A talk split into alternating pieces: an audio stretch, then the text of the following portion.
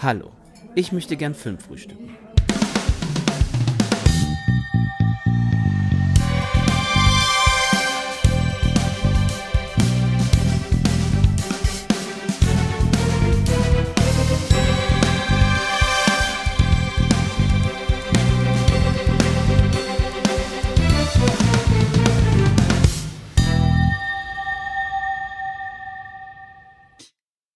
Herzlich willkommen zum Filmfrühstück bei Filmtoast. Und ja, zwischen den Jahren ist ja die Zeit der Traditionen und dementsprechend finden wir uns heute zu einer, ich glaube, insgesamt vierten Ausgabe unseres traditionellen Serienrückblicks ein.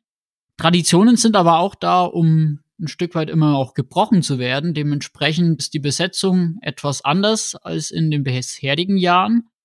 Was allerdings nicht zutrifft, ist, dass der Kenan, der heute mit mir da ist, ein neuer Mitsprecher wäre, denn er ist ja mittlerweile die Stammbesetzung bei Filmtoast, kann man so sagen, oder? Ganz genau. Manche, die uns regelmäßig hören, haben mein zartes Stimmchen bestimmt schon mal hin und wieder mal gehört, äh, vor allem mit, mit dem klassischen Hello, Hello, Hello zu Beginn. Und Hello heißt hier auch von meiner Seite, ich bin der Jan und Vielleicht habt ihr mich jetzt schon längere Zeit hier nicht mehr gehört, aber an einer anderen Stelle, denn ich bin, ja, kann man sagen, so ein bisschen der Serienableger von Filmtoast und da die letzten, ja, Podcast-Aufnahmen dann generell eigentlich eher filmlastig waren, war das meinen Kollegen vorbehalten, da mitzureden. Aber bei Serien ist an mir kein Vorbeikommen, glaube ich, ohne mir jetzt hier zu sehr fremde Federn anzuheften. Aber am Kenan, glaube ich, geht auch kein Weg vorbei, denn wenn man unseren Serienkonsum so ein bisschen zusammenfassen würde, glaube ich, das sprengt dann doch jeglichen Rahmen. Den dürfte man eigentlich auch gar nicht verraten, weil, weil die Leute sich dann denken, wie viel Zeit und wie holt ihr das eigentlich heraus? Ja, aber da knüpfe ich doch direkt mal an die Frage an. Kenan, wie schaut's denn bei dir aus in diesem Jahr? 2023 war, glaube ich, ein starkes Serienjahr. Hast du alles geschafft, was du sehen wolltest? Was ist liegen geblieben und wie viel Staffeln oder wie viel Zeit hast du aufgewendet, um neben all den Filmen, die du ja ohnehin fast täglich schaust, noch die Serien unterzukriegen?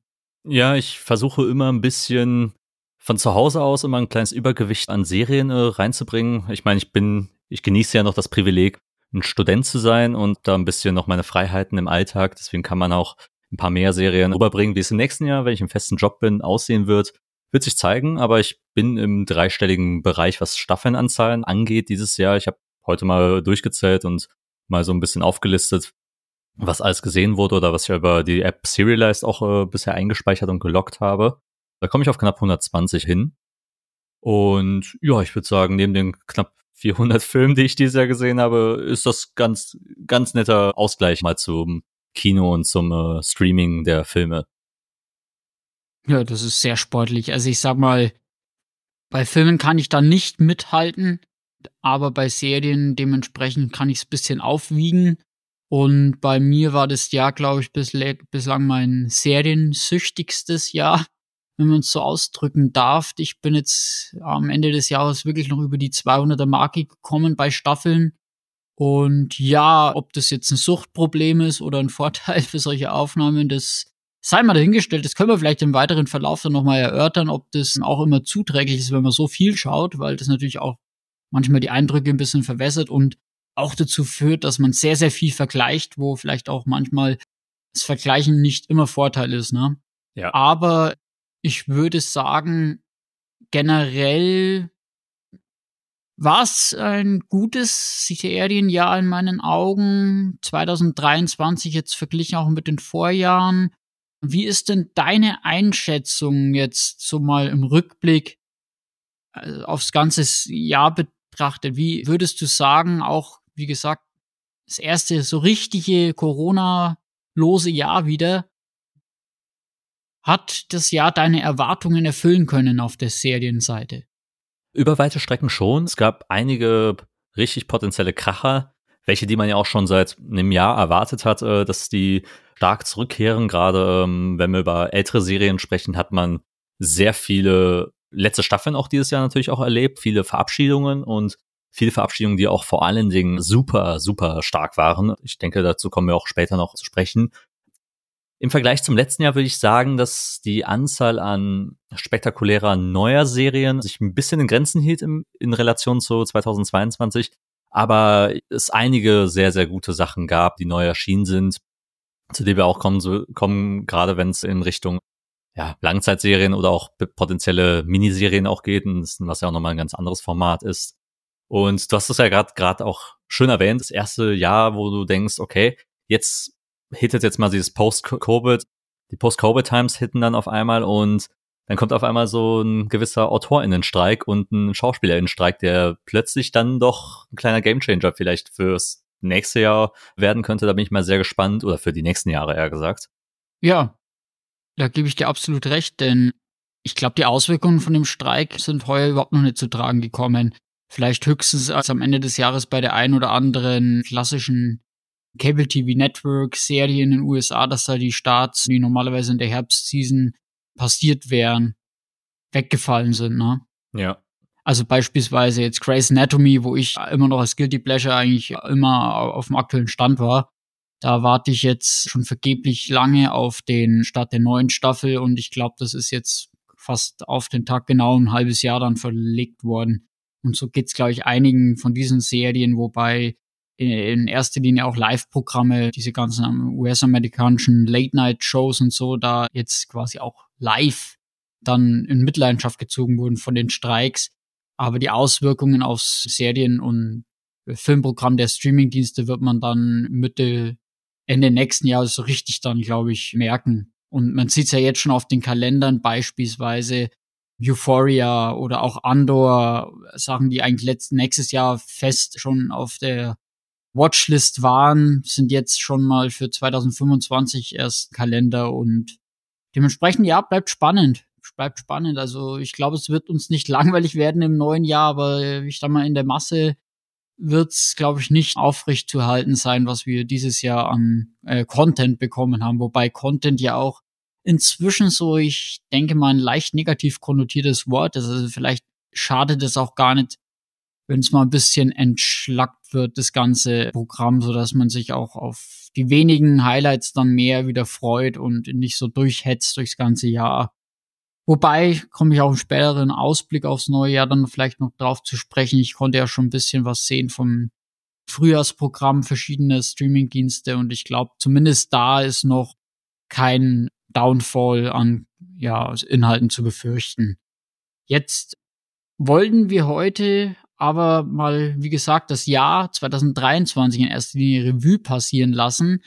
Dabei haben wir uns gedacht, ja, so diese klassische Best of 2023 Sache, hm, Top 10, Top 20, Top 5, irgendwie so, das abzufrühstücken, wird dem eigentlich nicht mehr gerecht, denn erstens macht es inzwischen ja fast jeder und da sind wir auch zeitlich jetzt fast schon ein bisschen spät dran. Da gibt es jetzt schon viele, die Top, Top-Listen quasi präsentiert haben.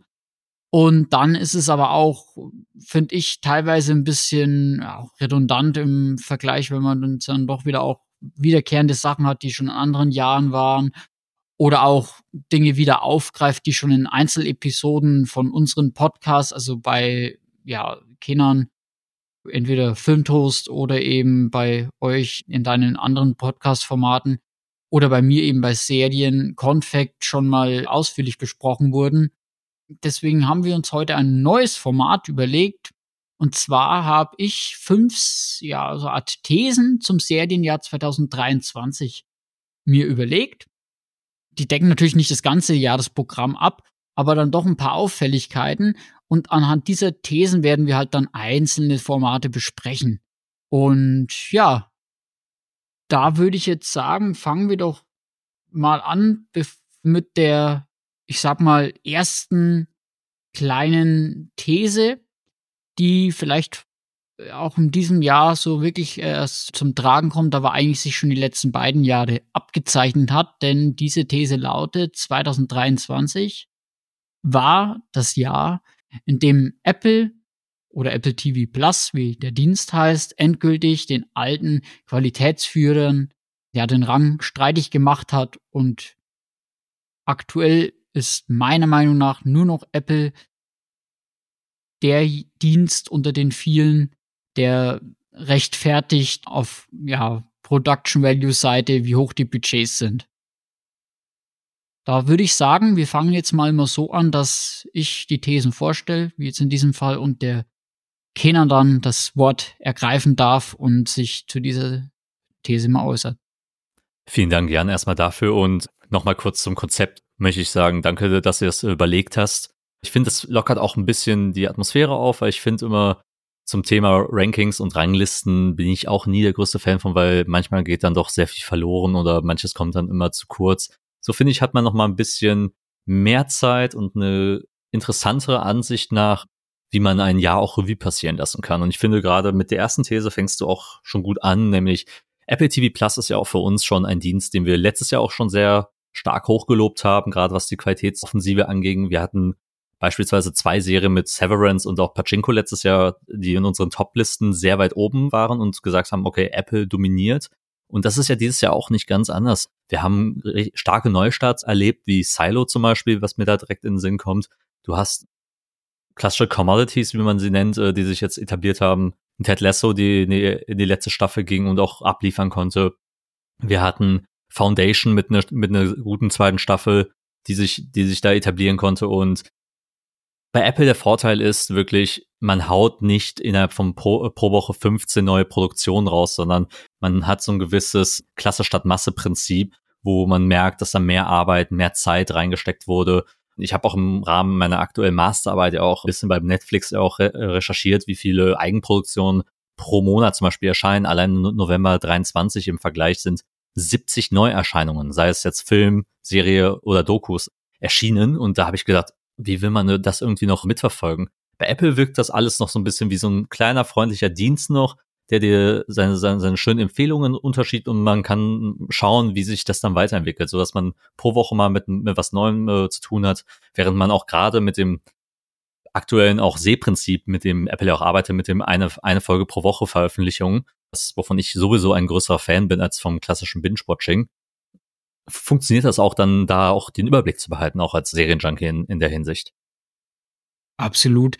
Und du hast jetzt schon zwei, drei Titel zwar erwähnt, aber es sind natürlich viel mehr, die mir jetzt hier in diesem Jahr bei Apple sehr positiv in Erinnerung geblieben sind, wo ich mir bei anderen Diensten dann in der Masse schon mich schon schwer tue, so viele zu finden. Also du hast gerade schon, wie gesagt, Foundation, die zweite Staffel erwähnt. Dann hatten wir aber auch eine vierte Staffel jetzt aktuell noch von For All Mankind, die auch im Science-Fiction-Bereich absolut mittlerweile Benchmark ist, was es Production Value betrifft. Ne? Wir haben dann auch diese etwas untergegangene, aber doch auch sehr stark bebildete Serie Invasion, bei die auch eine zweite Staffel heuer bekommen hat. Wir haben die Comedy-Schiene, Shrinking, ja. war wirklich auch ein kleiner Überraschungshit. Dann auch solche Sachen wie, wie hat sie geheißen, die äh, Platonic mit äh, Seth Rogen und ja, also das sind lau lauter solche Kleinigkeiten dann, die, wenn man die aber zusammenzählt, wirklich, also wahrscheinlich, wir würden jetzt auf 20 Serienstaffeln in diesem Jahr bei Apple kommen, die wirklich überdurchschnittlich gut waren. Und da ist sowas wie Pachinko und ja, Severance in diesem Jahr gar nicht weitergegangen, ne? Genau. Also da kann man wirklich sagen, mittlerweile Apple ist der Dienst, der seine Versprechen einhält. Und selbst sowas wie Morning Show, was dann ein bisschen polarisiert, hat aber trotzdem immer noch einen wirklich hohen Premium-Anspruch. Ne? Also man kann zwar inhaltlich sagen, dass das manchmal ein bisschen ja grenzwertige Momente hat, aber die Dialoge sind weiterhin echt mega gut. Die Verstärkungen im Cast jetzt in der neuen Staffel mit John Hamm war wirklich auch sehr bereichernd. Und dementsprechend glaube ich, also Apple gehört immer noch die Zukunft, weil die im Gegensatz zu den anderen Diensten, also jetzt HBO mit HBO Max und Paramount Plus, die haben alle, die strugglen momentan alle auch, weil die Abonnentenzahlen nicht so sich entwickeln, wie sie es gern hätten, weil auch ja das dann doch die einzige Einnahmequelle ist, wo sie auch zukünftige Projekte finanzieren.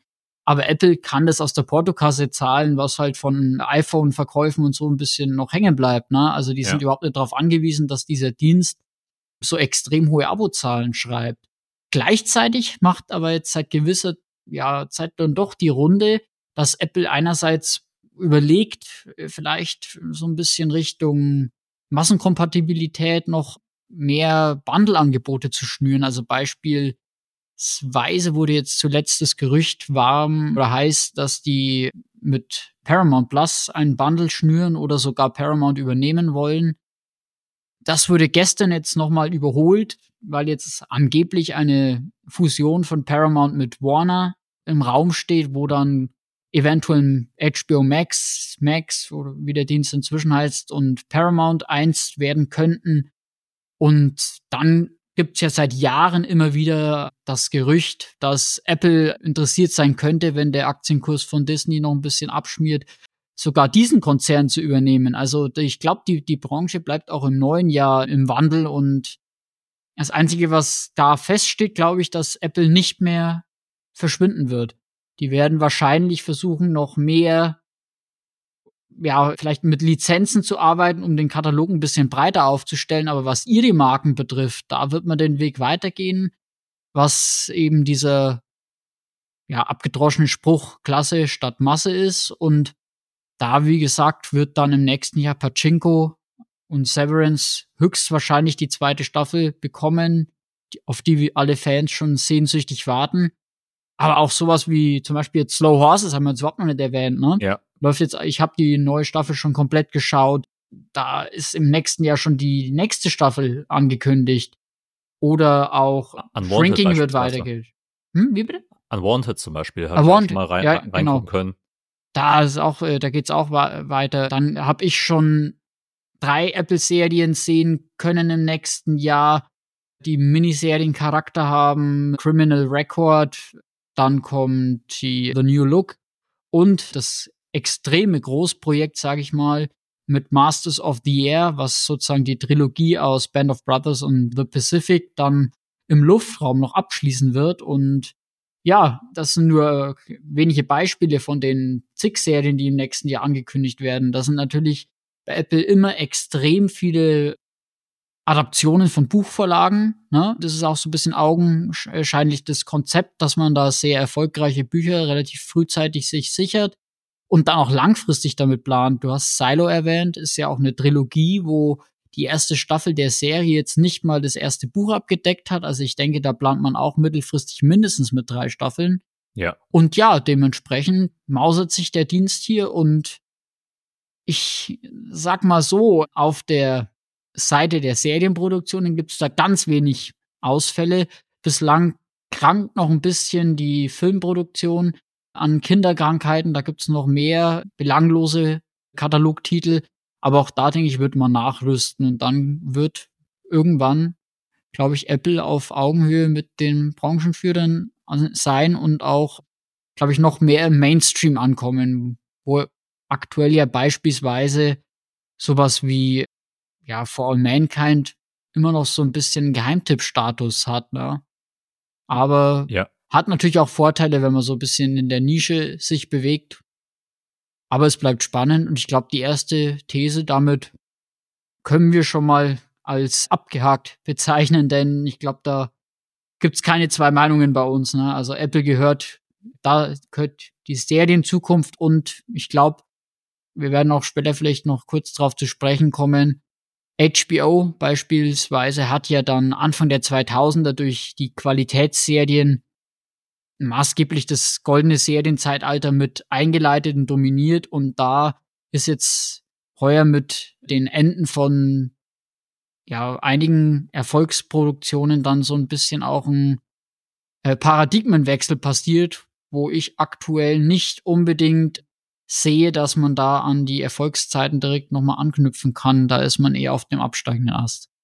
Ja, vor allen Dingen ist es ja auch bei Apple auch zu sehen, wie man auch klassisch taktisch auch einfach, einfach gut das navigiert, äh, indem man eine langfristige Bindung aufbaut. Zum einen ist es ja auch sehr dienlich, wenn man ja auch mit einem anderen Produkten halt äh, wirbt und auch gleichzeitig auch Apple halt eben in, in solche Abos wie beim Kauf eines neuen Smartphones, beim Kauf eines neuen Tablets, beim Kauf eines MacBooks sowas mit integriert wird und die Leute dann einfach mal sagen, okay, ich habe jetzt einen gratis Zeitraum von sechs Monaten oder, oder ähnliches und schaffe es mal dort mal ein paar Sachen reinzugucken. So hat es ja bei mir beispielsweise auch angefangen.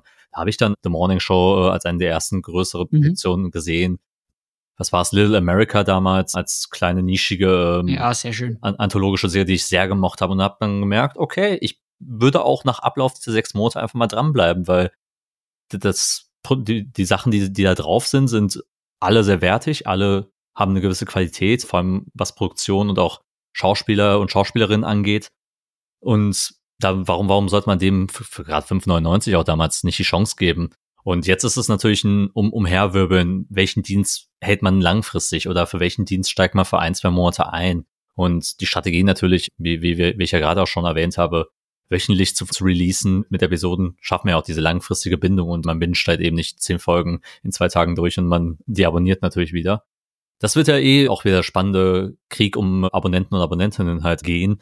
Wer wird wirklich mal langfristig die, die ganze Schiene halten? Wer kann das rechtfertigen überhaupt, dass sein Programm oder sein Portfolio in der Hinsicht weit genug ausgestreckt ist?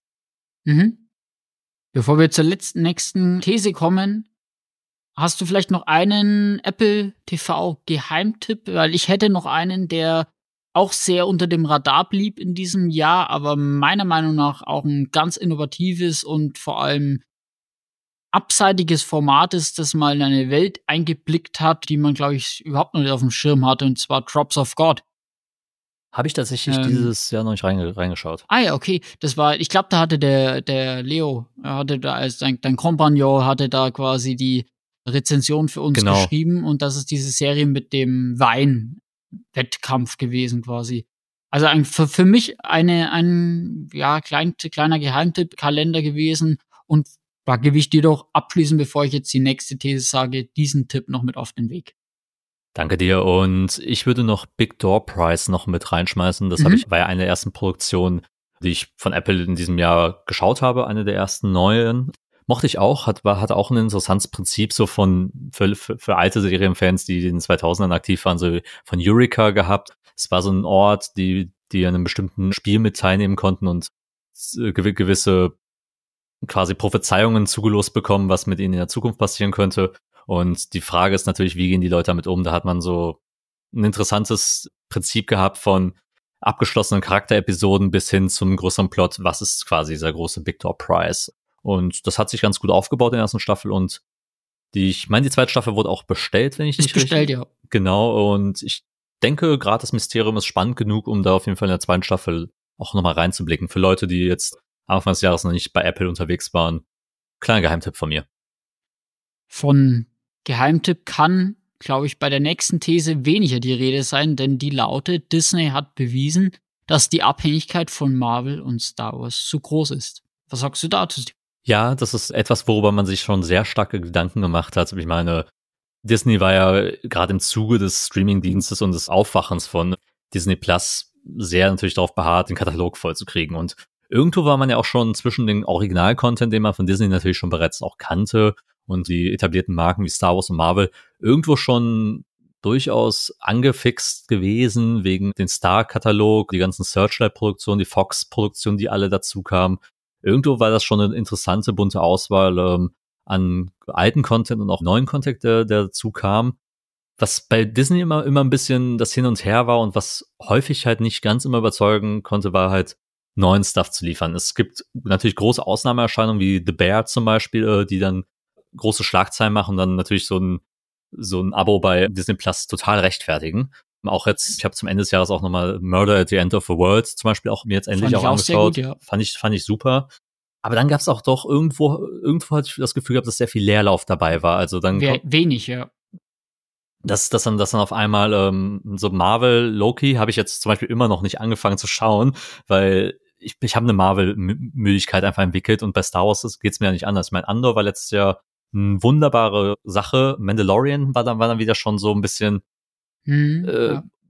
underwhelming, sagt man im Englischen, äh, dazu unterwältigend. Irgendwo hat mich das nicht, nicht, nicht, nicht ganz die ganze was Jahr halten können, dass Disney für mich nicht überzeugt hat. Vor allen Dingen, weil ich auch zwischendurch wirklich mal zwei Monate mal wirklich gar nicht in den, in den Dienst reingeschaut habe. Ich habe Jahresabo, aber zwei Monate auch mal wirklich einen Leerlauf hatte und gar nichts geguckt habe über die App. Ja.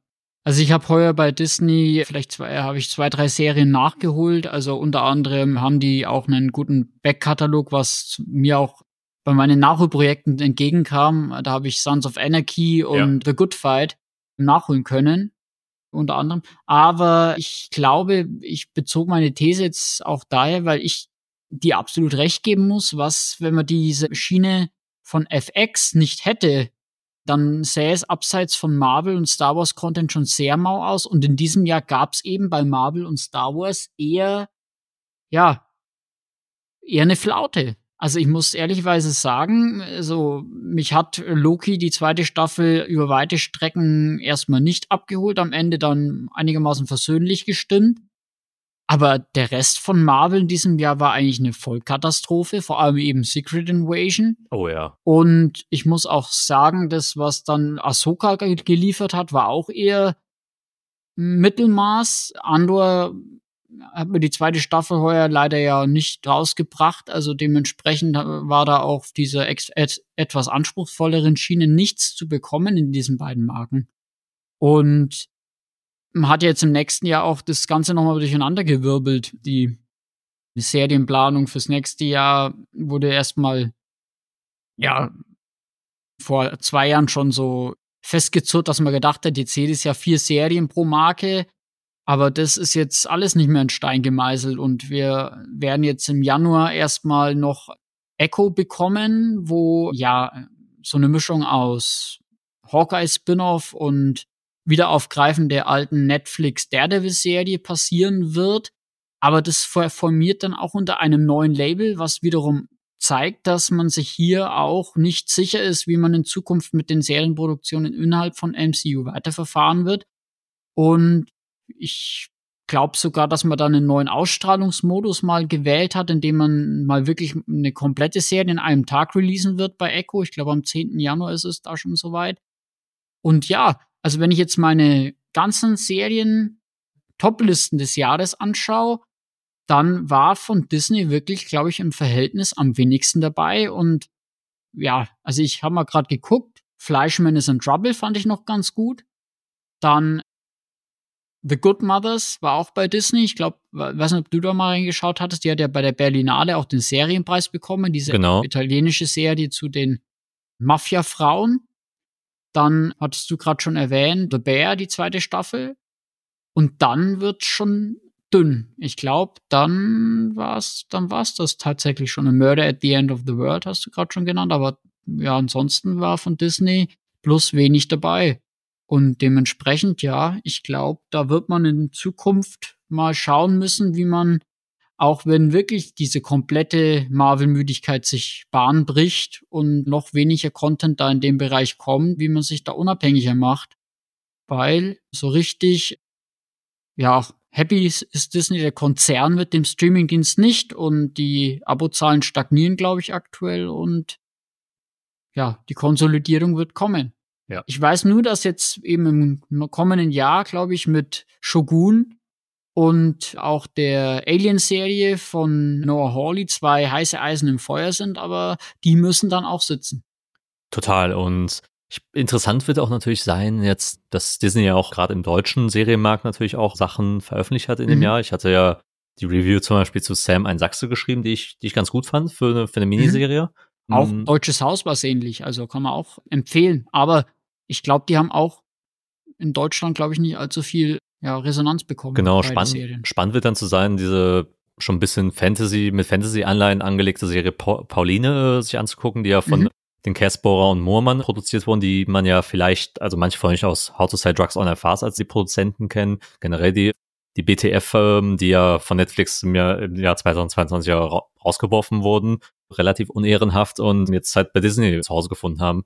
Bleibt auch gespannt, ob da vielleicht da nochmal eine Offensive reinkommt oder man da über ein, zwei Titel reden kann, die spannend sind für den deutschen Serienmarkt, um die mal nochmal reinzuwerfen. Mhm. Ja, gebe ich dir recht. Die deutschen Serien muss man da noch mehr in den Vordergrund stellen, denn die sind wirklich qualitativ gut und meiner Meinung nach größtenteils besser wie die Netflix Originals aus Deutschland. Und ich weiß nicht, ob du da schon mal reingeschaut hast. Es ist vielleicht ein kleiner Nachteil bei den ausländischen Produktionen bei Disney Plus, dass die größtenteils ohne Synchronisation daherkommen. Beispielsweise Moving, diese doch eigentlich relativ innovative Superhelden-Serie aus Korea oder jetzt aktuell die japanische Serie Vigilant. Die haben echt spannende Prämissen, aber gibt halt nur mit Untertiteln bei uns. Und das ist für den Disney-Kunden, glaube ich, generell ein Problem. Für uns als Serien-Junkies weniger, aber für den Mainstream Disney-Abonnenten, glaube ich, wäre es von Vorteil, wenn man da zukünftig noch ein bisschen mehr auf deutsche Übersetzungen geht, weil das ja dann doch vielfach junge Kunden sind, die halt dann lieber in, auf deutscher Tonspur schauen. Ja, sehe seh ich ähnlich, dass man da auf jeden Fall mal an die Verbraucher und Verbraucherinnen ein bisschen anpassen sollte. Das ist, mhm. glaube ich, glaube ich, ganz schön dienlich, gerade wenn man halt ein junges Publikum oder ein Familienpublikum auch hat. Ja. Dann kommt die dritte These und die lautet, Moment, hat den falschen Tab aufgemacht. Taylor Sheridan, Hochmut kommt vor dem Fall. Ja, okay, das ist, das ist natürlich jetzt eine sehr kurze These natürlich, die gefasst wurde. Und mhm. Taylor Sheridan natürlich als Charakter, als Name, äh, gerade im Serienbereich jetzt groß geworden. Ich bin ja dieses Jahr das erste Mal in seinen Sheridan-Verse, wie ich das jetzt einfach mal einfach mal. Ja, man muss vielleicht differenzieren. Ich sag mal das Yellowstone-Verse, weil Sheridan-Verse ist, das kann man quasi fast sagen, das ist ja Paramount Plus. Und nee, aber das Yellowstone-Verse ist quasi diese ganze Datten Sache genau. mit der Originalserie mit 1883 und 1923 und mit Abstrichen Bass Reeves jetzt inzwischen, weil das hat sich ja dann rausgestellt, dass diese Serie doch eigentlich losgelöst davon ja stattfindet.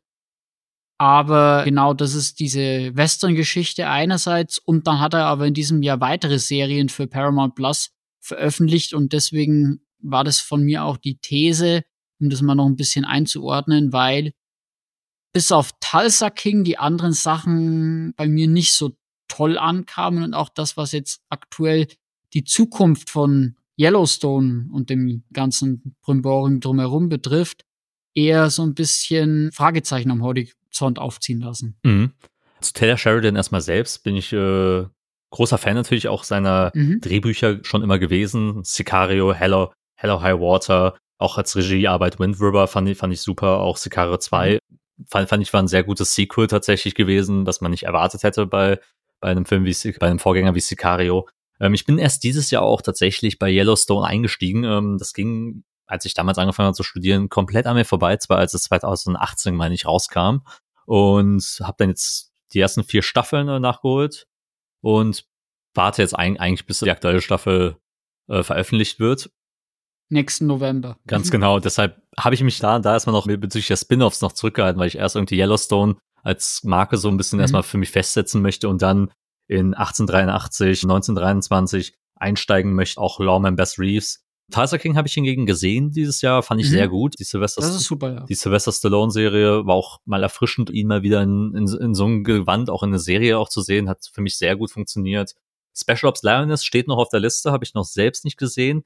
Aber ich kann schon den Gedankengang hinter der These verstehen. Irgendwo ist man natürlich für, für einen Streamingdienst als ein Charakter natürlich super, super. Dann kriegt man halt alle freien Hände zur Verfügung gestellt. Man wird auch ein bisschen, glaube ich, dazu getriezt, immer neuen Content und neue Serien mitzuproduzieren, mitzuschreiben, dass natürlich auch irgendwann mal vielleicht einen die Ideen ausgehen können. Irgendwann mal auch vielleicht eine gewisse Stagnation sich breit, breit macht und auch nicht jede Serie dann ein Volltreffer wird und dann man vielleicht auch irgendwann mal das Vertrauen dadurch verliert. Und wer weiß, wie das wie der Vertragspoker auch da dann weitergehen mhm. wird und mit Sheridan und auch Paramount in in der Hinsicht, dass man sich da nicht irgendwann verzettet und wenn er auf einmal weg ist, dann stürzt er im Prinzip auch alles ein, weil man um ihn herum natürlich vieles aufgebaut hat.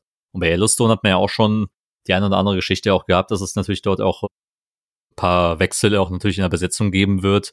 Der eine oder andere Ausstieg natürlich auch bestätigt wurde. Ich weiß nicht, wie viel man jetzt dazu erwähnen sollte. Ach, das darf man schon erwähnen, weil wir sind, wie gesagt, ein Rückblicks-Podcast, deswegen blicken wir nicht nur auf die Serien, sondern auch auf die News aus dem Jahr, Jahr ein bisschen zurück.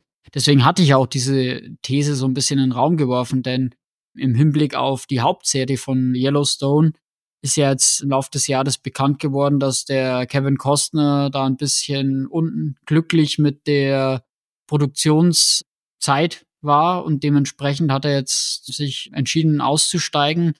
Und damit war auch klar, dass Yellowstone Staffel 5 erstmal von der Hauptserie, kann man sagen, so der Abschluss sein wird, wohin, wobei aber schon klar ist, dass es eine direkte Anschlussserie mit Matthew McConaughey geben wird. Und es gibt auch eine zweite Staffel von 1923. Ob die dann 1923 Staffel 2 heißt oder keine Ahnung, 1924, muss ich auch mal zeigen. Da, da will ich dir aber jetzt nicht so viel spoilern, weil das würde dann auch über diese bis, ja, letzt, bis jetzt eine Staffel schon ein bisschen zu viel verraten. Aber ja, allein dieser Streit mit Kevin Costner hat mich ein bisschen zu dieser These gebracht, denn bislang schien eben alles nur immer aufwärts zu gehen, immer mehr Produktionen, mehr Verantwortung und das war das erste Mal, dass so ein bisschen die Sand ins Getriebe gekommen ist. Dass der Topstar hier, der auch, wie gesagt, ja fast diese Serie mit seinem Namen erst so richtig populär gemacht hat, jetzt da aussteigt. Ist kein gutes Zeichen für diese Verbindung, kann aber auch ein bisschen auch auf die Exzentrik eines Kevin Costner zurückzuführen sein, denn ich glaube, der ist auch nicht der einfachste Typ. Der hat ja jetzt mit seinem Horizon-Projekt zwei, glaube ich, ellenlange Filme im nächsten Jahr angekündigt, wo er sich so ein bisschen selbst nochmal als Produzent, Regisseur und Hauptdarsteller verdingen will. Und vielleicht liegt es auch daran, dass er sich dann da bei Yellowstone ein bisschen nach fünf Staffeln ermüdet hat und da ein bisschen kürzer treten wollte und das vielleicht mit dem Taylor Sheridan und seinen Plänen nicht einherging. Aber wie gesagt, ich wollte noch kurz sagen, also Special Ops Linus, du hast es noch nicht gesehen, aber das war für mich jetzt nicht der große Wurf. Hat auch so ein bisschen Abnutzungserscheinungen von Sheridans Konzepten schon ja immer wieder angedeutet und auch Mayor of Kingstown hat auch nicht so die Qualitäten zeigen können jetzt über diese zwei Staffeln, die man ansonsten von Sheridan gewohnt war. Deswegen Mal gucken, was da demnächst noch kommt und ob vielleicht auch irgendwann so ein bisschen Wachablösung passiert und ein anderes Serienmacher so diese ja inzwischen dann doch zur Marke gewordene Yellowstone-Welt für sich reklamiert. Ein frischer Wind würde ja grundsätzlich ja nie schaden, wenn man merkt, okay, mit einem Showrunner in dem Sinne, ein Autoren, ein Mastermind, der quasi drüber steht, schadet ja nicht, wenn man, wenn man da helfende Hände noch reinholt oder vielleicht ein Second Mastermind, der da frische Ideen, neue Ideen und neue Konzepte vor allen Dingen auch mit reinbringt. Das wäre auch Format, bevor es wirklich anfängt zu stagnieren oder noch schlimmer zu verfallen, wünschenswert. Mhm. Ja, also auf jeden Fall bislang, glaube ich, kann man sagen, Paramount Plus hat auch, was die deutschen Produktionen betrifft, kein glückliches Händchen gehabt. Also da hatten wir diese Thin Line, diese Umweltaktivisten-Serie, wir hatten äh, Chemie des Todes und jetzt jüngst dieses das Billionen Dollar oder eine Billion Dollar hieß die Serie und das waren alles drei eher so unterdurchschnittliche Produktionen. Und wir hatten dann sehr viel Star Trek Content, aber wenn man das dann rausrechnet, dann hat ja Paramount Plus wirklich wenig außer diesen Sheridan Produktionen. Also diese Co-Abhängigkeit ist momentan noch sehr groß und ich bin gespannt, wie es da weitergeht und wie generell Paramount sich entwickeln wird, denn man hört ja, wie gesagt, diese Gerüchte von Fusionen, Bundles mit Apple und, und, und. Ob CBS dann irgendwann auch den, auch die Geduld nicht verliert mit dem Dienst, weil ich glaube, so weltweit haben die auch nicht die Zahlen, die rechtfertigen, da so viel Geld reinzupulvern und ja, auch das ist wieder mal eine Sache, die spannend sein wird zu beobachten. Hast du zufällig Informationen, wie Paramount Plus in Deutschland ankommt. Ich meine, ich nutze es selbst jetzt ja auch nur als Prime Channel mhm. beispielsweise. Sky hat da ja. gibt's leider, ja, es gibt leider da keine richtig guten Zahlenquellen, denn du hast gerade schon im Nebensatz noch Sky erwähnt. Es ist ja im Rahmen vom Sky Cinema Paket quasi inkludiert. Dementsprechend kann man gar nicht sagen, wer das aber da dann tatsächlich nutzt. Und die geben keine, Ta also wirklich faktisch basierten Abra Abrufzahlen von Serien oder so raus. Also man kann da nur mutmaßen. Ich glaube aber, dass das insgesamt in Deutschland nicht befriedigend ist, was die an Abos haben. Wohingegen, glaube ich, das in den USA relativ gut läuft, weil eben dort vor allem eben Yellowstone so eine richtig große Nummer ist und auch diese ganzen Star Trek Sachen, also auch alte Star Trek Serien dort zur Verfügung stehen. Und die haben ja dann auch beispielsweise Deadwood oder ah, die haben auch gleich, glaube ich, auch einiges an Backkatalog. Die haben die die Mission Impossible Sachen sind ja, glaube ich, auch von Paramount genau. dort lizenziert, was bei uns nicht dort ist. Oder auch jetzt ganze Transformers Sachen. Dann haben sie äh, Top Gun oder jetzt auch jüngst die Turtles. Und da ist auch, glaube ich, die Lizenzierung in den USA ein bisschen stärker als bei uns noch. Ich weiß nicht, wiefern, inwiefern das quasi dann in Deutschland subventioniert wird über die internationalen Erfolge Aber ich glaube zum Beispiel HBO hat sich ja dann auch entschieden, Max in Deutschland nicht an den Start zu bringen, weil man eben hier die Sublizenzierung an Sky weiter aufrechterhalten will. Und vielleicht ist das auch ein, auch ein Fall, dass sich irgendwann Paramount dann aus dem deutschen Markt wieder verabschiedet, wie es auch zum Beispiel Peacock getan hat. Denke ich auch, dass das äh, definitiv eine Möglichkeit ist, die man nicht ausschließen sollte. Ja, ja, also ich habe auch die jetzt jüngst angekündigten Projekte für 2024 ist auch wenig Deutsches dabei. Da muss man gucken, wie sich das weiterentwickelt. Aber wir sind keine Zeitreisenden. Wir können nicht in die Zukunft schauen und auch nicht in die Vergangenheit reisen. Aber in Serien ist das dann, ja, doch oftmals möglich, vielleicht zu oft. Dementsprechend komme ich jetzt zu meiner vierten These. Vor allem in den letzten Monaten hat sich gezeigt, dass das Zeitreisethema irgendwie einfach nicht totzukriegen ist. Ja, kann ich, kann ich mich nur anschließen. Man gewinnt nicht nur nicht nur das Zeitreisethema, sondern generell dieses Paralleluniversen, Multiversen-Thema, was auch manchmal sehr daran nahe geknüpft ist, ne, wie man ja auch irgendwann mal, ich meine, damals hatten wir ja noch, noch wirklich so Sachen wie Weltenreisen durch Stargate, äh, Fringe, mhm. äh, die, die, dass das das höchste Gefühle manchmal, manchmal war, oder hier äh, Flash Forward, das waren, das waren auch so Serien, wo, wo man mit der Zeitreise gespielt hat. Mittlerweile hat man so das Gefühl, dass jede dritte Serie, die rauskommt, irgendein Zeitreisekonzept oder Mehrweltenkonzept oder spielt auf verschiedenen Zeitebenen. Ich meine, wir hatten hm? beispielsweise Buddies gehabt, die Netflix-Serie, die mit. Ja, ich wollte jetzt mal genau, kann, ich kann da mal anknüpfen, weil Gerne. ich habe mir jetzt mal aufgeschrieben, was wir in diesem Jahr alles hatten. Wir hatten das Remake von Quantum Leap, also zurück ja. in die Vergangenheit, das bei uns in Deutschland, glaube ich, schwer zu sehen ist, aber da geht's ja eigentlich fast ausschließlich um Zeitreisen. Doctor Who ist natürlich auch ein Zeitreiseding, immer mal wieder. Wir hatten die zweite Staffel von Russian Doll. Ja. In Star Trek ging es auch, glaube ich, immer mal wieder ums, ums Zeitreisen, auch in der, sowohl in Strange New Worlds als auch bei Star Trek Picard. Wir hatten jetzt Bodies. Ja. Wir hatten jüngst die zweite Staffel von Loki, die zu Ende ging. Und The Lazarus Project. Und ich glaube, wahrscheinlich sind wir jetzt noch drei oder vier Serien durch das die. Das Rad der äh, Zeit fällt mir da noch spontan ein. Das Rad der Zeit, ja, hat immer mal wieder, aber das, das heißt, glaube ich, mehr so, also ich habe die, wie gesagt, Wheel of Time, diese Amazon. Ist Riverdale äh, nicht auch Fantasy mittlerweile ins, in die Zeitreisen gegangen? Riverdale habe ich nie reingefunden, keine Ahnung. wahrscheinlich, da ist alles drin, da ist wahrscheinlich auch Zeitreisen ein Thema. Ja, aber das waren jetzt nur in der Kürze der Zeit, glaube ich, so mal knapp zehn Formate. Alleine dieses Jahr. Und wenn man zurück in die letzten Jahre schaut, gab es ja dann noch mal genauso viele jedes Jahr. Und dementsprechend, also letztes Jahr 1899 ist zwar gescheitert, aber ich glaube, da war ja auch mal ein deutsches Format auf dem Weg, da nochmal nach Dark direkt nochmal einen Anschluss zu finden.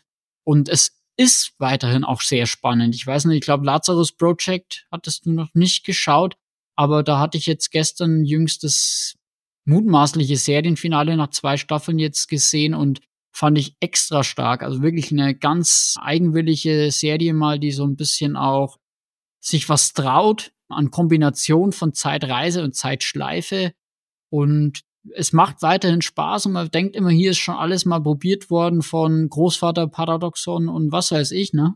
Aber man findet immer wieder einen neuen Twist, das dann mal zu machen und sei es halt, dass man irgendwie in der Zeit reist, wie in das Attentat und dann das Kennedy-Attentat verhindert, ne? Ja. Weil, ja, also für mich macht es immer Spaß, weil da auch jeweils sich ein bisschen den Kopf zermartern kann, wie ist die jeweilige Logik dann, wie es Zeitreisen dort funktioniert.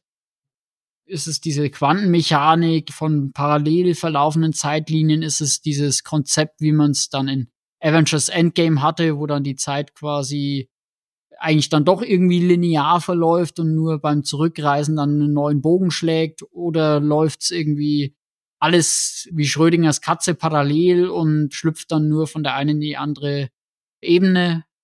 Ja, also es bleibt spannend und ich glaube, jedes Konzept da ist aktuell innovativer wie das, was das MCU damit gemacht hat. Und ja, da schauen wir mal in die, ich sag mal, in die Glaskugel und schauen, was da im nächsten Jahr passieren wird. Auf jeden Fall muss man da immer wieder drauf achten, weil man muss ja irgendwie eine Rechtfertigung finden, wie man eine Zeitreiseserie auch am Leben erhalten kann, indem man halt immer einen kleinen neuen Twist reinbringt. Irgendwie, Dann gibt's halt eben, wo, in, welche, in welche Zeitepoche erstmal, erstmal man zurückreist, wie ist das Zeitverständnis, wie ist die Logik dahinter, wie du gerade erwähnt hast, aber auch natürlich, wie sehr bringt man, bringt man nochmal einen inhaltlichen Twist mit rein, wo, was ist die Motivation, was sind die Charaktere, wie, die, wie sie aufgeteilt sind. Ist natürlich spannend zu beobachten, auch natürlich, wie man halt irgendwann mal mit einem viele Welten-Theorem natürlich mit, mit, mit reinkommt und halt aus Zeitreise dann irgendwann mal Weltenwandel wird, Multiversum, Multiversen eröffnet wird. Ich meine, im Kino hat man es jetzt auch immer, immer mehr, immer stärker erlebt mit Doctor Strange natürlich im MCU und auch Everything Everywhere All at Once. Es gewinnt immer mehr Einzug auf jeden Fall und ist halt ein sehr beliebtes Thema, weil das Konzept von Zeitreisen ist auch einfach zu spannend, um es halt eben auch nicht mal zu thematisieren. Mhm. Und spannend ist jetzt direkt der Übergang, weil ich glaube, du hattest mir einmal geschrieben, wie ich dir die Thesen vorab mitgeteilt habe, dass speziell diese These, das ist dann unsere fünfte und letzte auch schon, aber eine, wo man, glaube ich, ziemlich viel diskutieren kann. Und die lautet nämlich, dass gute Miniserien oft unter dem Radar bleiben, da die Streamingdienste immer noch im Marketing mehr auf die Dauerbrenner, also Serien mit mehreren Staffeln setzen, weil da natürlich über längere Zeit die Abonnenten gehalten werden können, als nur über eine Miniserie, die für einen kurzen Zeitraum mal Bass generiert.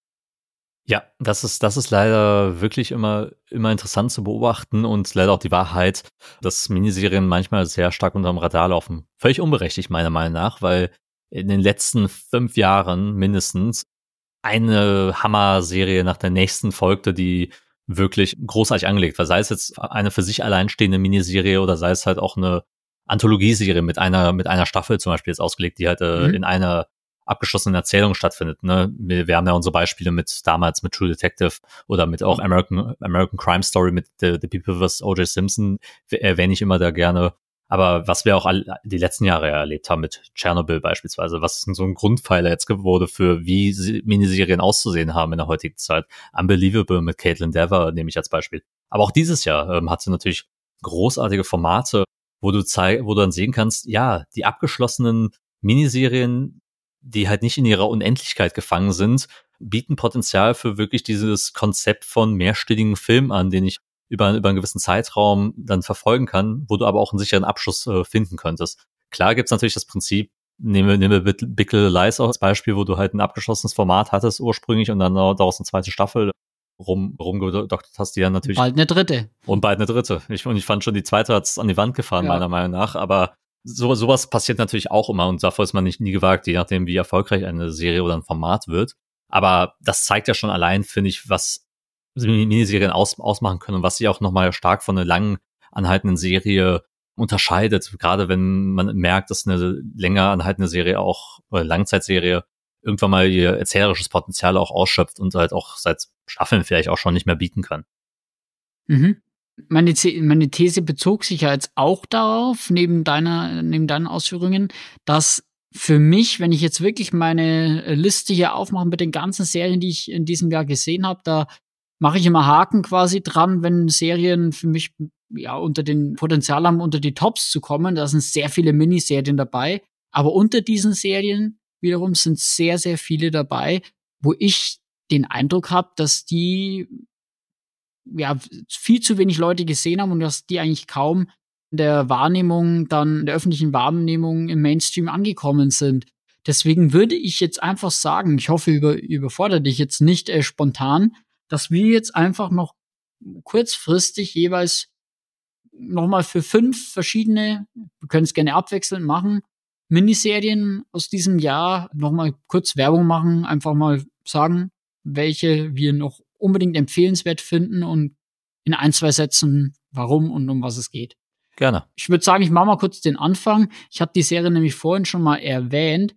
Und zwar ist es die Serie Fleischman is in Trouble. Die kommt bei uns bei Disney Plus. Das ist eine Buchverfilmung mit Claire Danes und Jesse Eisenberg in den Hauptrollen als ja, Ehepaar, wo sie plötzlich verschwindet und er dann als Single-Mann plötzlich vor der Herausforderung steht, herauszufinden, warum denn seine Frau weg ist und während er quasi einerseits das Single-Leben in New York als ja, Arzt und erfolgreicher Mann genießt, öffnen sich so ein bisschen die Abgründe dessen, der, äh, warum die Frau verschwunden ist und es wird dann hinten raus sehr emotional und ist von Claire Danes vor allem in, in der Rolle wirklich sensationell gespielt gewesen.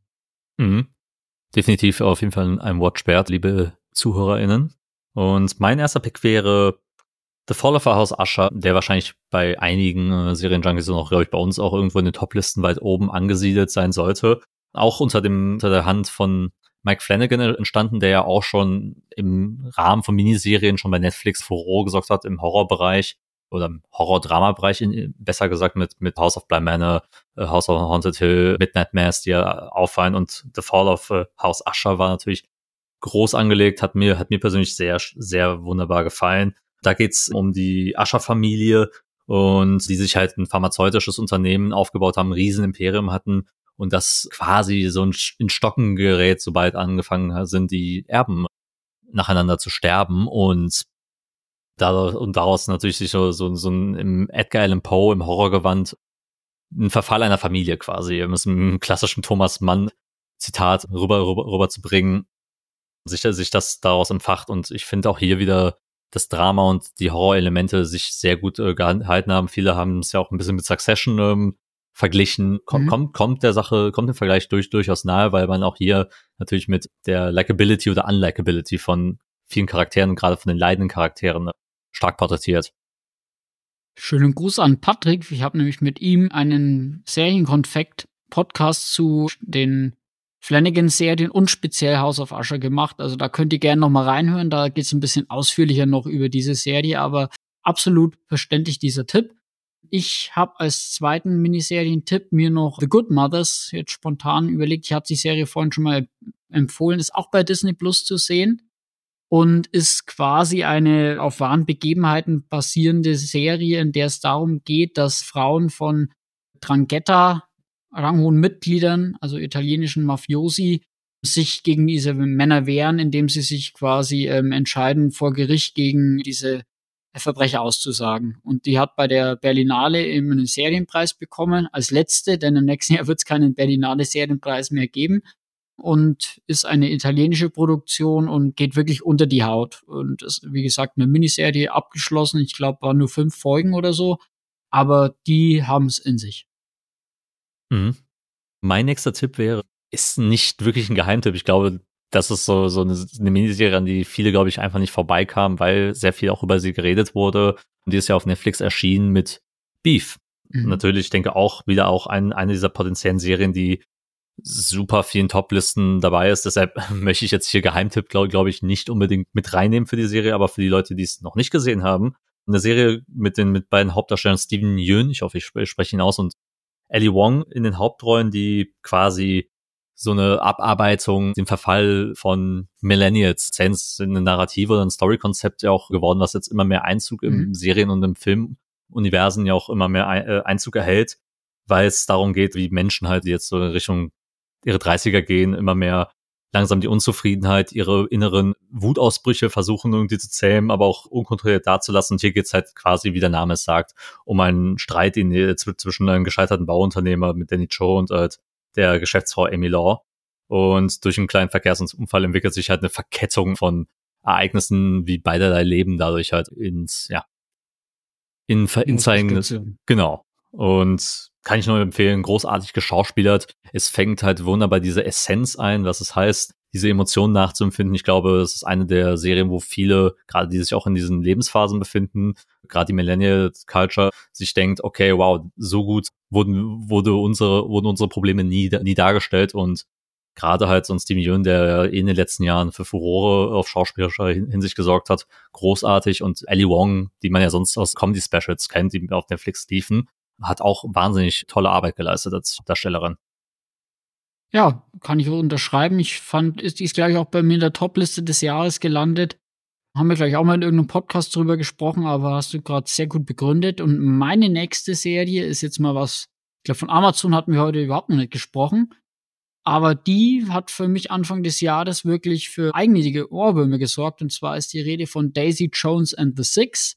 Eine, ja, Musik, fast schon Mockumentary-Serie, die sich ein bisschen an die Geschichte von Fleetwood Mac anlehnt und von einer Band handelt, The Six, die dann ergänzt werden durch die ja, Sängerin Daisy Jones und in den 70er, 80er Jahren ein Riesenerfolg waren und dann wird quasi aus der Jetztzeit ja in so einer Art Dokumentationsgeschichte drauf zurückgeblickt, wie die Serie dann, äh, wie die, diese Band eben dann zerbrochen ist. Und man fragt sich die ganze Zeit, was dann halt passiert ist, damit auf, aus diesem Erfolg quasi dann das große Scheitern folgte.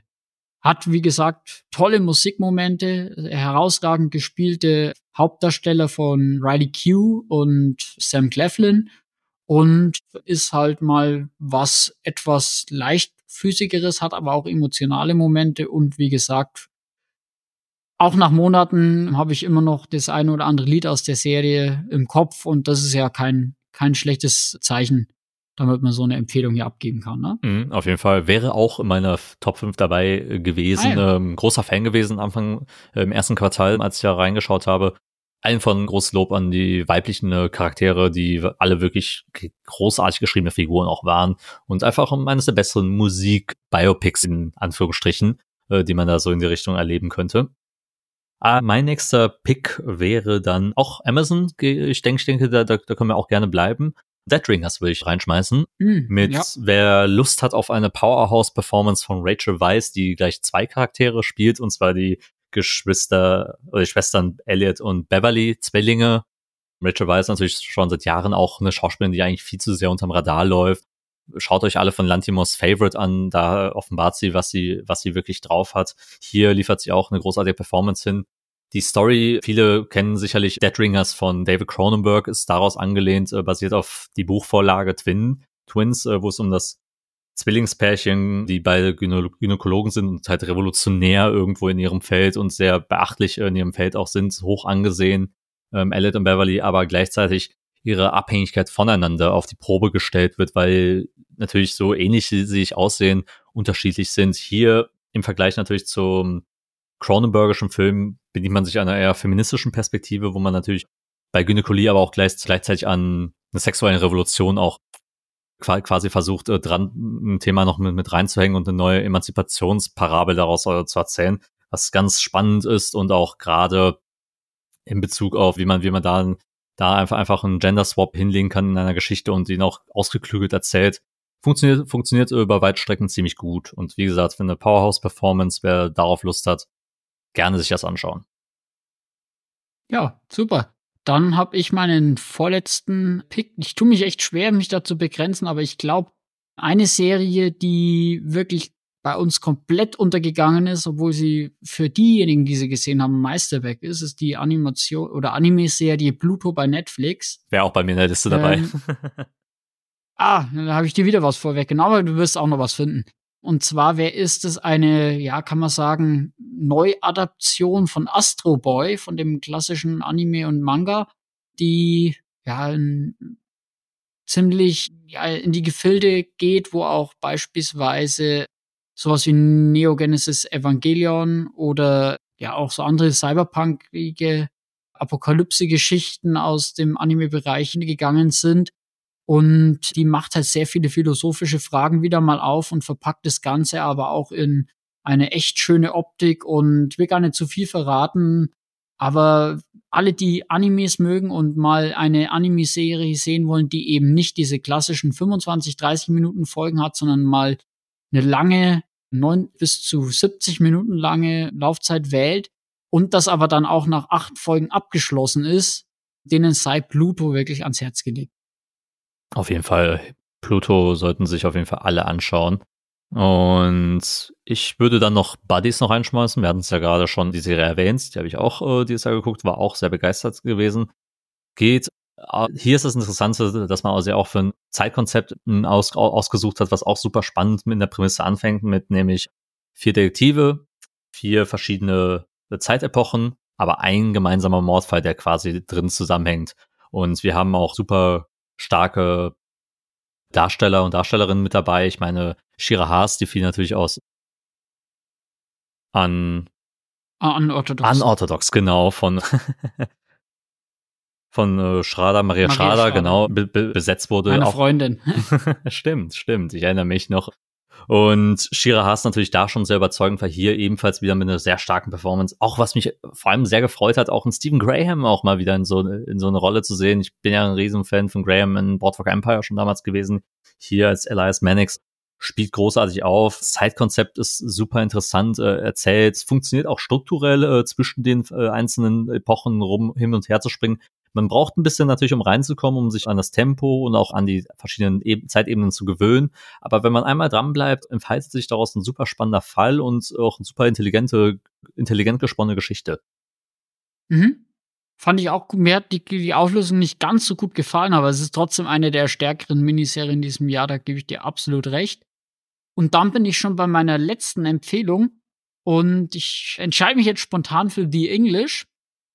Und zwar ist es auch eine Amazon Prime Serie, die jetzt, also ich, ist ein bisschen gemogelt, glaube ich, weil die ursprünglich schon aus 2022 stammt, aber jetzt erst vor wenigen Wochen allen sechs Teilen bei Amazon Prime jetzt so mal ans Mainstream-Publikum in Deutschland gelangt ist. Und zwar ist es eine Western-Serie, die mal ein bisschen andere Wege geht, wieder wie diese Sheridan-Sachen, denn die ist ja eine Miniserie mit sechs Teilen und es geht eigentlich um eine fast schon, kann man sagen, klassische Rachegeschichte, verbunden mit einer sehr dramatischen Backstory von der Emily Blunt-Figur und einer Beziehung zu einem Indigenen dort in, ich glaube, die spielt so 1880, 1890 rum auch und äh, hat ein paar wirklich überraschend brutale Momente und geht wirklich auch durch eine sehr eingängige Optik nicht mehr aus dem Kopf.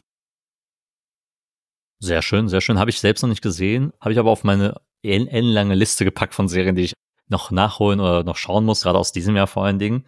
Hm, mein letzter Pick ist eine Serie, die ich auch heute schon erwähnt habe, die ich jetzt gerade erst am Schauen bin und auch aktuell noch nicht ganz beendet habe. Bin, glaube ich, bei fünf von sieben Folgen aktuell äh, bei A Murder of the End of the World. At the End of the World. Da geht es nämlich um ähm, Darby und acht weitere Gäste, die von einem ja, zurückgezogenen Milliardär in ein idyllisches Haus rein eingeladen worden, sich untereinander ein bisschen kennenlernen. Aber du merkst, okay, irgendwas stimmt, stimmt schon, in, stimmt nicht in der Atmosphäre und es geschieht, wie man es erwarten würde. Am Ende der Welt oder am Arsch der Welt, um es mal auf gut Deutsch zu sagen, ein Mord und oder eine Leiche wird aufgefunden und man muss natürlich schauen, war es Mord oder war es nicht. Dafür springt halt Darby Hart ein, gespielt von Emma Corrin. Kennen tun sie, tun sie wahrscheinlich viele äh, aus The Crown, The Crown. Ähm, als Diana groß, groß geworden. Du hast Harris Dickinson, der sowieso überall mittlerweile seine Schlagzeilen macht, neuestens auch im Kino jetzt aktuell zu sehen in The Iron Claw. Und wer, wer, wer mich am meisten gefreut hat, den, ihn wieder zu sehen, war Clive Owen tatsächlich bin ein mhm. riesen Clive Owen-Fan. Auch hier spielt er, spielt er wieder sehr gut. Bin ja, bin ja einer, einer der großen Verfechter von The, The, The Nick.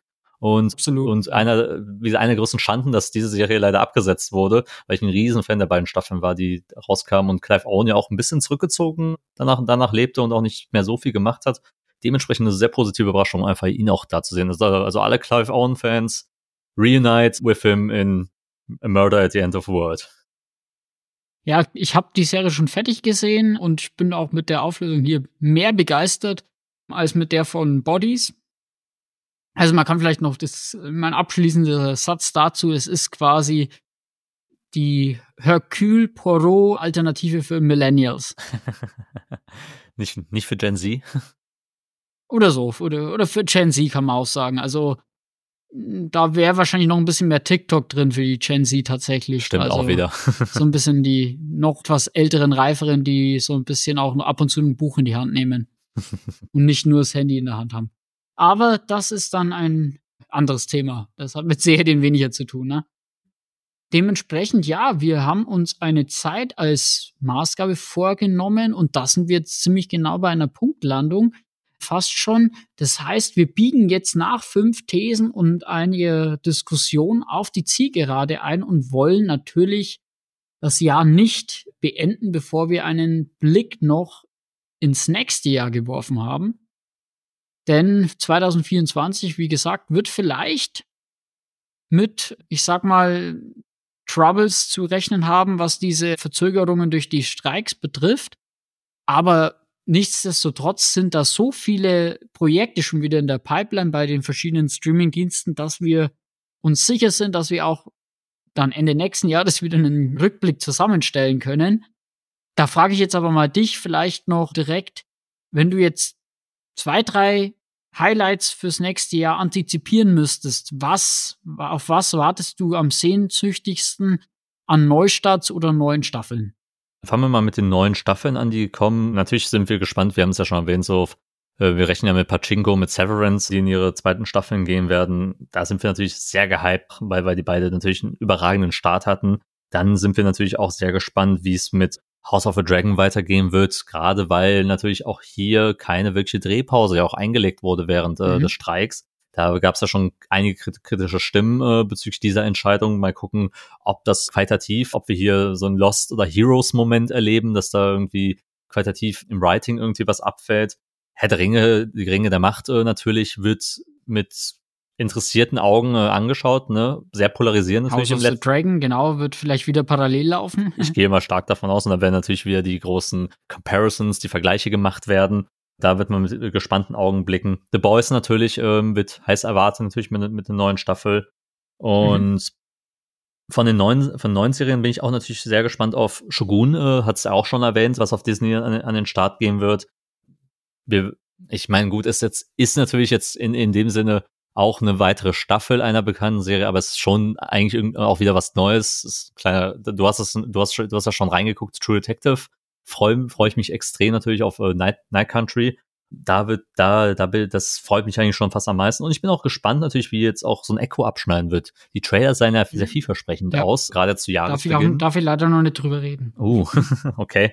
Da bin ich, da bin ich sehr gespannt und sehr vorsichtig jetzt gerade hier das sind so jetzt so auf die Schnelle zwei, drei, die mir, die mir direkt in die Masters of Air natürlich äh, ist, ist natürlich auch groß, groß. Darf ich auch noch nicht drüber reden, aber ich sag mal, es gibt noch, gibt jetzt nichts, wo ich jetzt schon mal eine Warnung aussprechen würde. Das Sagen ist, so. das ist, das ist sehr schön zu hören. Auf die freue ich mich auf jeden Fall schon mal alle.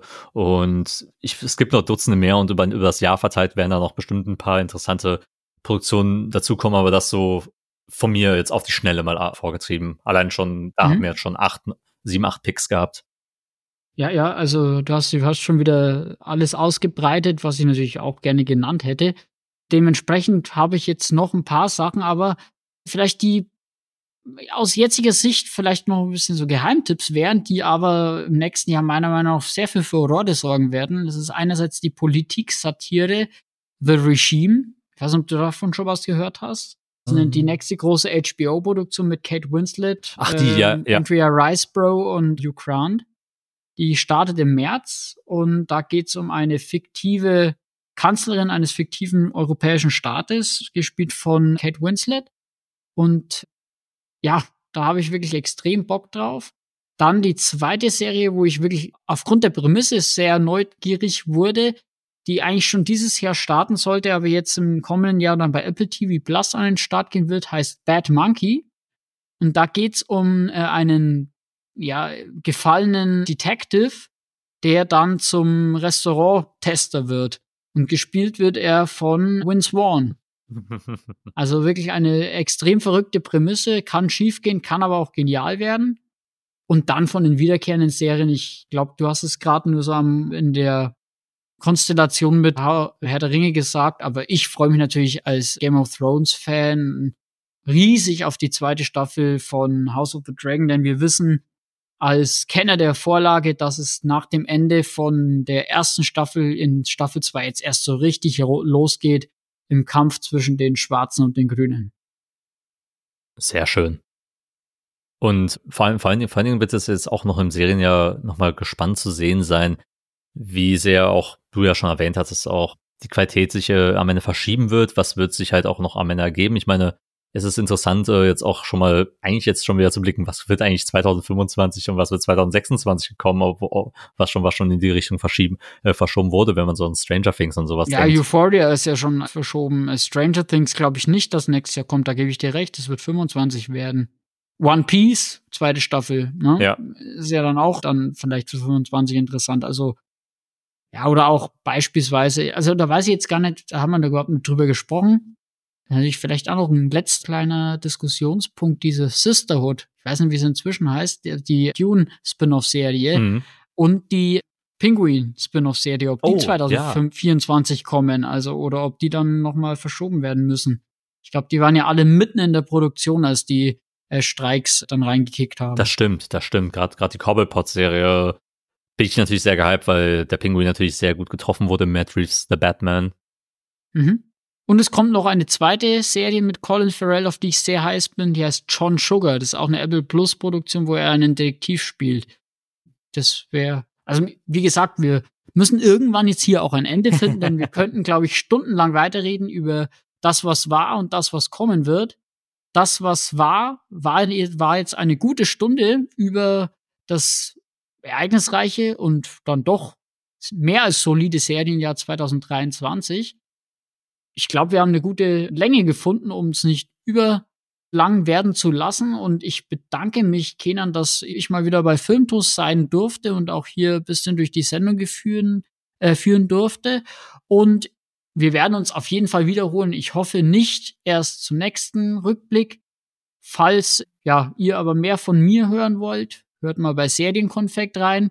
Falls ihr mehr von Kenan hören wollt, dann Kenan, mach mal Werbung für deine Formate und wo man dich noch hören und lesen kann.